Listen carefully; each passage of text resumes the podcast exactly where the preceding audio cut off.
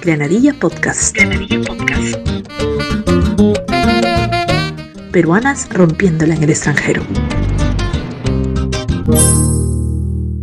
Nació en Lima y creció inspirada en la energía luchadora de su mamá. A los 17 se mudó a Estados Unidos para aprender inglés y ahorrar para estudiar música y arte de la grabación en Fullerton College y luego se transferiría al California State University. Realizó sus prácticas profesionales en la cadena de televisión y Entertainment Television, experiencia que definió su carrera en el área de sincronización de música en medios visuales. Ha trabajado en Lionsgate Pictures, luego pasó a Universal Music Publishing, donde tuvo su primer trabajo como Music Creative para el público latino. Actualmente trabaja en Concord Music Publishing como Senior Director Sync. Hoy hablamos con Mayra Lucía Vargas.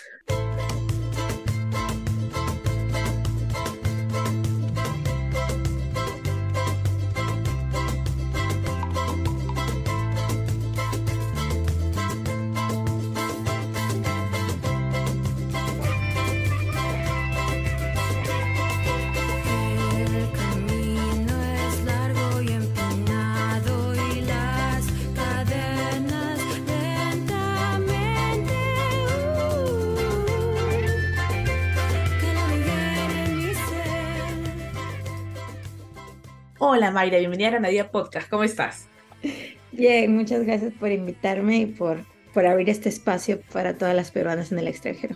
No, muchas gracias a ti, me gusta y le decía a Mayra antes de empezar a grabar que a mí me encanta cuando me escriben y me dicen, hola, soy peruana que vive en X país y he hecho tal cosa y quiero contar mi historia en tu podcast porque es como que eso es lo que quiero, que visibilicemos y que nos, em, que, que nos empoderemos y que rompamos con este tema del síndrome del impostor que pensamos que no hemos logrado nada cuando el hecho de estar pues en un nuevo país, con un idioma diferente, con una cultura diferente y estar asentándonos de una manera u otra, ya es romperla. ¿sí? Entonces, comencemos con que nos cuentes por qué decides emigrar a Estados Unidos y qué diferencias has encontrado con Perú en este tiempo. Claro, bueno, decisión mía no fue, fue decisión de mis padres, bueno, de mi mamá, que ella quería que yo, que yo viniera aquí a, estudiar y como a conocer este nuevo mundo y bueno, las cosas se dieron que al final me quedé aquí y pues hice un montón de cosas y aquí sigo. A diferencias con Perú, bueno, particularmente diferencias con Perú, número uno, eh, la cultura es demasiado diferente, ¿no? Eh, inclusive si lo reducimos a términos de comida, ¿no? La comida eh, entre comillas americana no existe ah, y este, bueno, y nosotros nunca, la comida peruana pues es incomparable. Entonces, en eso nada más, una gran diferencia cultural. Ah, y en términos más profesionales, ¿no? Eh, desafortunadamente la industria de la música en Perú aún está creciendo mucho. Entonces, eh, no habría muchas posibilidades o no creo que el trabajo que yo tengo aquí en Estados Unidos existe ahorita en la industria de la música peruana. Entonces, es una gran diferencia en cuestiones de carrera que no hubiera podido realizar lo que estoy haciendo ahora. Importante que lo menciones y esto, antes de, entrar un poco a hablar de la industria de la música peruana, me gustaría que nos cuentes de dónde nace tu pasión, ¿no? Por la música y la grabación, porque cada uno aquí en Granada Podcast siempre cuenta, ¿no? ¿De gustó esto? ¿Por qué? Y queremos aprender un poquito también de dónde nace esa pasión tuya.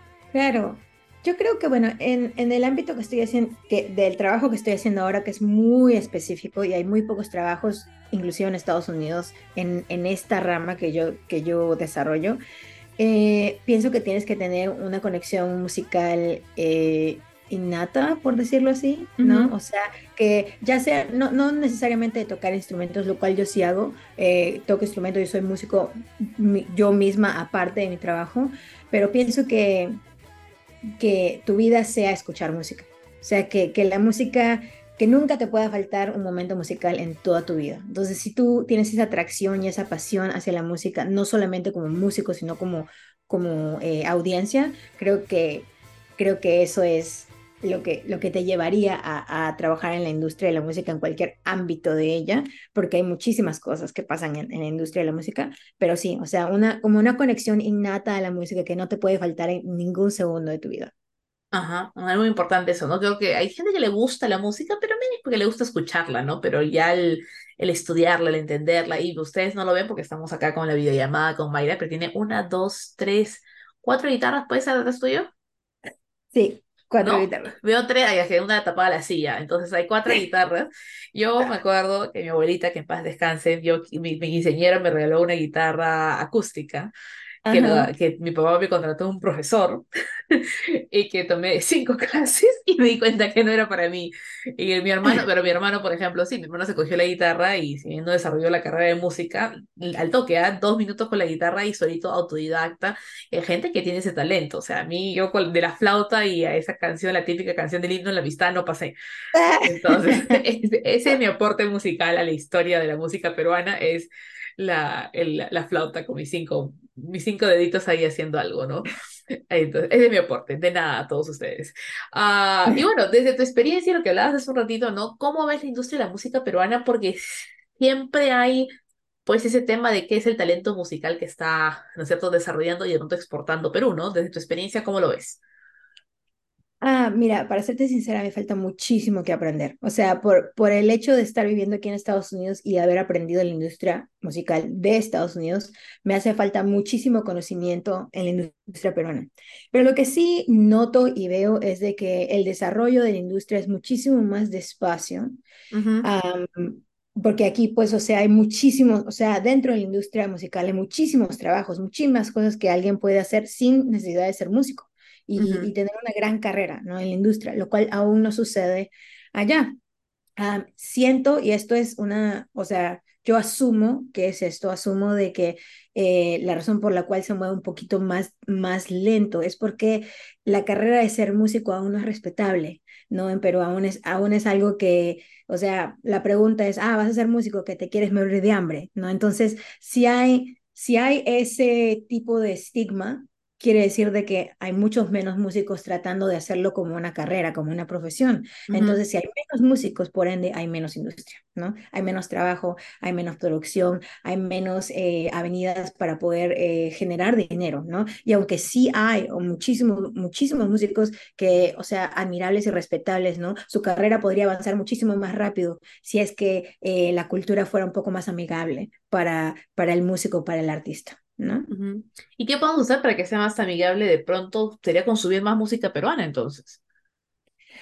Bueno, sí, ¿no? O tener muchísimo más este respeto por, por todos los géneros musicales peruanos y eh, específicamente eh, géneros que representan al país, ¿no? O sea, como por ejemplo, eh, el pop es consumido a nivel mundial, ¿no? Pero digamos que, ¿cómo sería el mundo si el guayno, por ejemplo, fuera exportable, ¿no? ¿Cómo sería cómo sería el mundo si, si el festejo en la música afroperuana fuera más exportable, ¿no? Eh, bueno, Susana Vaca, ¿no? Una, una gran artista eh, ganadora del Grammy, haciendo ¿no? Eh, el esfuerzo y poniendo a, la música criolla, la música afroperuana, ¿no? a la vanguardia del mundo. Pero, ¿qué pasaría si es que nosotros los peruanos le, le daríamos muchísimo más énfasis, muchísimo más amor, muchísimo más respeto y pasión a nuestra música? Sería como, como el K-pop, ¿no? O sea, como tan conocida como, como el K-pop, como el J-pop, como, como música de, de, otros mundos, de otras partes del mundo que son conocidas en todo el mundo. ¿Por qué? Porque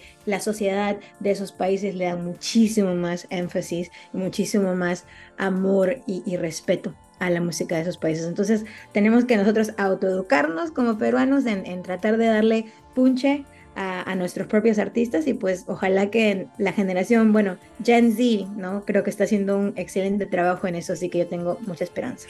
Buenísimo, entonces los peruanos y peruanas que están en el extranjero y que escuchan este episodio, ponen un ratito pausa al episodio y me ponen por favor ahí al Bayón, alguien en su oficina para que escuchen, porque creo que es también difundir nuestra propia música, ¿no? Porque es decir, la escuchamos muy orgullosos en nuestros audífonos cuando caminamos al trabajo, pero no la ponemos en el trabajo cuando dicen, oye, alguien ponga una canción para escuchar y, no ponemos, pues, ¿no? A, Grupo 5, todo mi respeto a Grupo 5, ¿no es cierto? Y podríamos, pues, un poquito difundir un poco más, ¿no? Así que se les queda de tarea a los que escuchan el episodio el día de hoy. Y bueno, sería que nos cuentes también de qué trata el área de sincronización de música en medios visuales. Es un nombre bien largo, ¿de qué trata? claro que sí.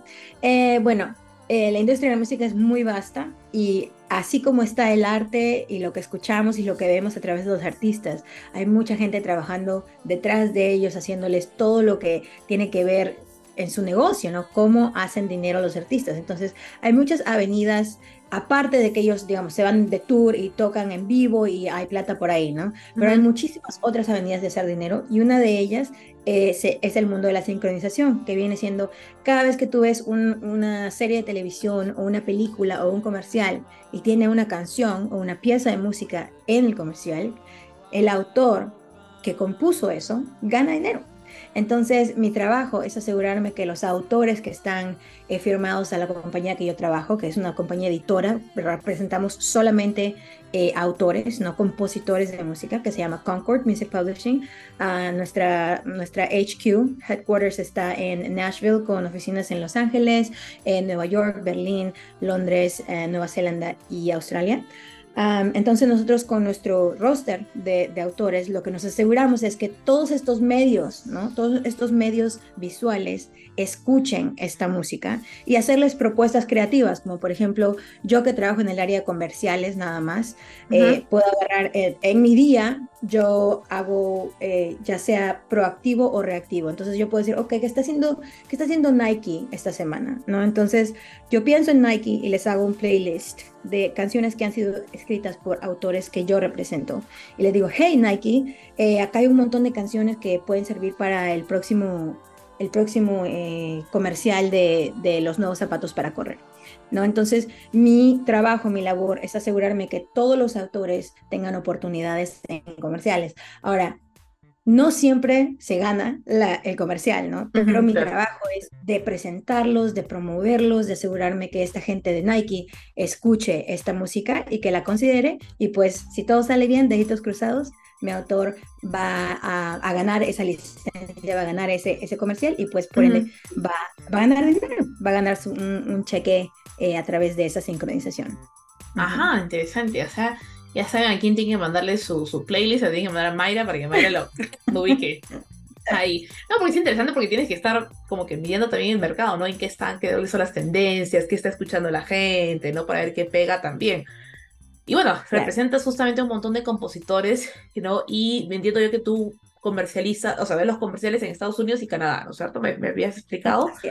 Exacto. Entonces, ¿qué necesitaría un artista latino, y hasta por extensión un peruano, ¿no es cierto? Un artista o un, un, artista peruano, para ser considerado en esas playlists que tú envías? ¿Cuáles son los requisitos? ¿Qué hay que hacer? ¿A quién hay que pagarle? sí, bueno, yo como, como te digo, eh, represento a ciertos artistas que ya están firmados a nuestra compañía Concord Music Publishing, pero ¿cómo un artista llega a tener como que un, un look suficiente para que esta compañía se interese en firmarlos, ¿no? Eh, una compañía editorial es, es, la, la, la, hermana de, de, una compañía disquera, ¿no? Entonces, los dos trabajamos de la mano y un artista necesita ambos, ambos eh, ambos lados, ¿no? Necesita representación en una disquera y en una editora para que todos sus trabajos, todas sus canciones puedan ser elevadas, ¿no? A, ya sea a esto de sincronización o a muchas otras cosas como, por ejemplo, una disquera trabaja en ponerlos en, en playlists de Spotify o en prensa, etcétera, etcétera. Nosotros hacemos labores diferentes que se, se enfocan más en la canción y menos en el artista. Entonces, lo que se tiene que hacer o cómo yo descubro que un artista es interesante eh, yo pienso que lo número uno que siempre me capta la atención es que este artista no esté copiando a absolutamente nadie. Ajá, Me, me, me encanta cuando un artista está haciendo algo que parece raro. O sea, que parece que nadie lo está haciendo y por ende en ese momento ese artista es un visionario, ¿no? Entonces, eh, como por ejemplo una artista peruana que a mí me encanta, me fascina y espero conocerla algún día, Milena Wharton. Ah, yo pienso que ella está haciendo algo muy diferente. O sea, ella está tomando todas nuestras raíces andinas y les está convirtiendo en, en algo que el público eh, encuentra familiar, ¿no? Pero de una manera muy distinta, o sea, agarrar todos nuestros guainitos, todos, todos nuestros, nuestras inspiraciones de saya, nuestras inspiraciones de, de música andina y ponerlas en un contexto pop, ah, pero no tan pop que suena internacional, o sea, es un, eh, como ella misma lo ha dicho, un pop andino, es algo que, que tiene un formato familiar, pero tiene esto que solo lo encontramos en nuestros Andes. Entonces, eh, eso, por ejemplo, yo sé que em, es algo que, que nadie lo, lo, está haciendo. Mm, ella es la, literalmente la primera persona que lo está elevando hasta Vía del Mar, ¿no? Entonces yo me enfoco en eso, me enfoco, ¿qué, qué artista está haciendo tan 100% ellos mismos? que no hay nadie que los pueda copiar. Entonces, es, eso es lo primero. Lo segundo es de que tengan más o menos ya un, un portfolio, ¿no? Un portfolio de su propio trabajo, de que ellos mismos se han elevado hasta, tan, hasta un potencial eh, que, que, tenga como medidas para que luego ya venga una compañía como la mía y los represente. Entonces, eh, una vez de que un artista está firmado a mi compañía, entonces todas nuestras divisiones, incluyendo la división de sincronización, trabajan en su música. Ah, entonces creo que es importante lo que dices de, del ser originales, ¿no? Porque hoy en día hay muchos que la vez pasada no sé qué canción escuchaba y decía, ¿por qué ese ritmito, ese tonito y esa forma de hacer la canción me parece a esta otra canción? Y la escuché. Después de la otra canción dije, mmm, acá ha habido un plagio, ¿no? Entonces no se siente así. Y claro, no ha habido un plagio, pero es la tendencia, ¿no? Entonces todo el mundo empieza a hacer canciones con el mismo ritmo, con la misma esto, ¿no? Entonces es importante ser auténticos. Eh, entonces, sí, me parece muy importante para los que son músicos en Perú y en Latinoamérica. Creo que es importante construir nuestra propia identidad y, y Miranda Wharton es excelente. Lo que ella está haciendo me parece genial. Está construyendo su marca de una manera alucinante. Milena, si nos escuchas, nos encantaría conversar contigo en Granadilla Podcast. La lección de este episodio llega gracias a El Británico, el verdadero poder del inglés para romperla como peruanas en donde sea que estemos.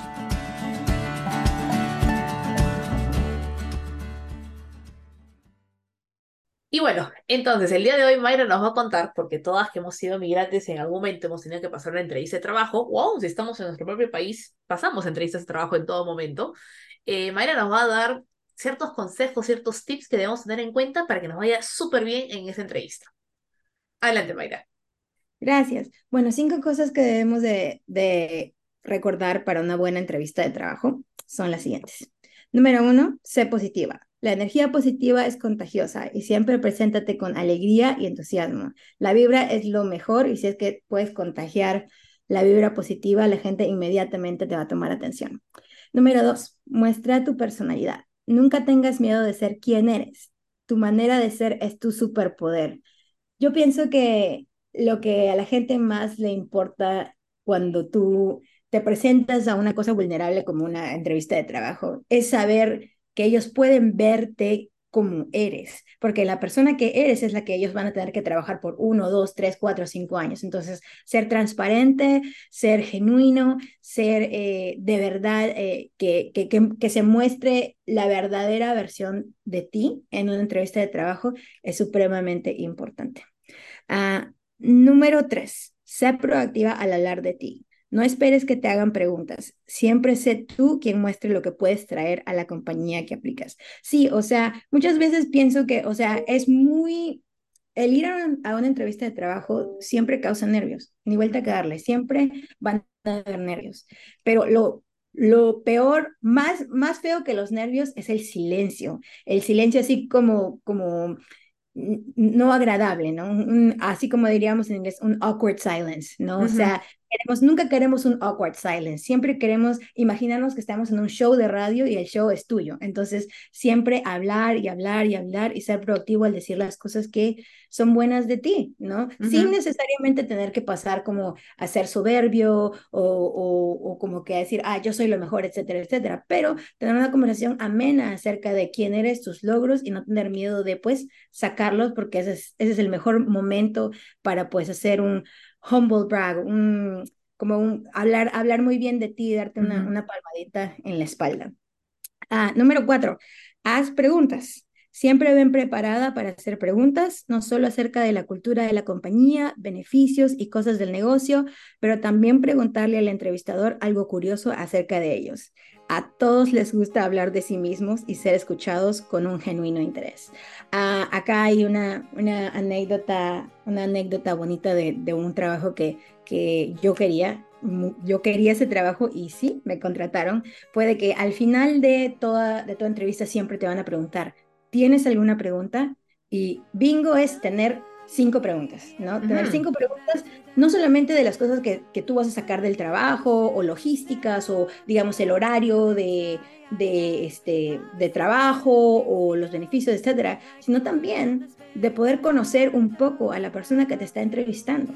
Entonces, en mi último trabajo, en, en, esa entrevista de trabajo que yo pienso que fue mi más exitosa uh, y que conseguí el trabajo, yo le pregunté, este era un trabajo administrativo, un trabajo administrativo en el cual mucho papeleo, pero igual en la industria de la música. Entonces, la gente que me está entrevistando son gente que hace muchos papeles, muchos contratos, muchas cosas que, que no son tan creativas, ¿no? Entonces, al final de mi entrevista, yo me, me pregunto, ¿tienes alguna pregunta? Y yo sonreí y les digo, sí, tengo una pregunta, pero no es acerca del trabajo necesariamente. Me encantaría saber cuál es la última canción que escucharon en su Spotify. Y mm. todo el mundo sonrió y todo el mundo y el ambiente como que se, se alumbró con, con, entusiasmo porque la gente quiere saber de que tú estás también, tanto como ellos te quieren conocer a ti, tú los quieres conocer a ellos también. Entonces, sí, afortunadamente conseguí el trabajo y el resto es historia.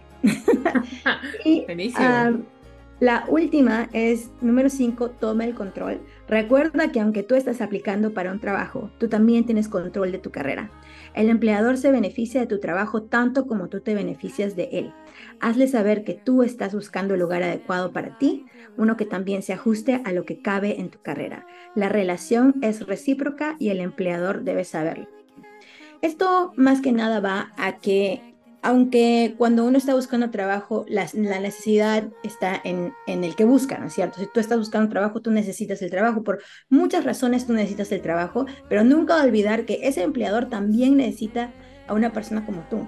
Entonces, nunca llegar con la cabeza abajo, nunca llegar con, con una actitud eh, de necesidad, sino llegar con una actitud de, de, valor en ti mismo y saber de que, de que sí, empleador, eh, muchísimas gracias eh, por, por, por, darme todo esto, yo estoy buscando el lugar adecuado para mí también, entonces espero que podamos alinear, pero yo también estoy evaluando cuál es el mejor lugar para mí. Entonces siempre que el poder quede en ti, que el poder quede en, que tú también te mereces lo mejor, tanto como el empleador se merece lo mejor también para esa posición. Y esos son mis cinco. Excelente, Mayra, muchísimas gracias. Creo que ha sido importante para todos escuchar estos consejos que podemos aplicar en cualquier tipo de entrevista, lo cierto, y que podamos también agarrar, ser dueñas de nuestro espacio y de nuestra oportunidad cada vez que vayamos a una entrevista. Mayra, muchísimas gracias por estar con nosotras el día de hoy en Granadilla Podcast y que la sigas rompiendo en Estados Unidos. Gracias.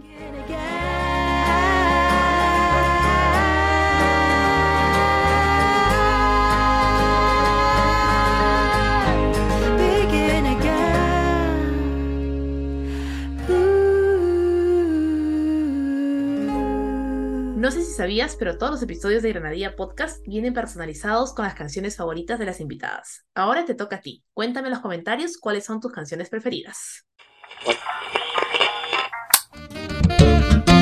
Granadilla Podcast. Granadilla Podcast. Peruanas rompiéndola en el extranjero.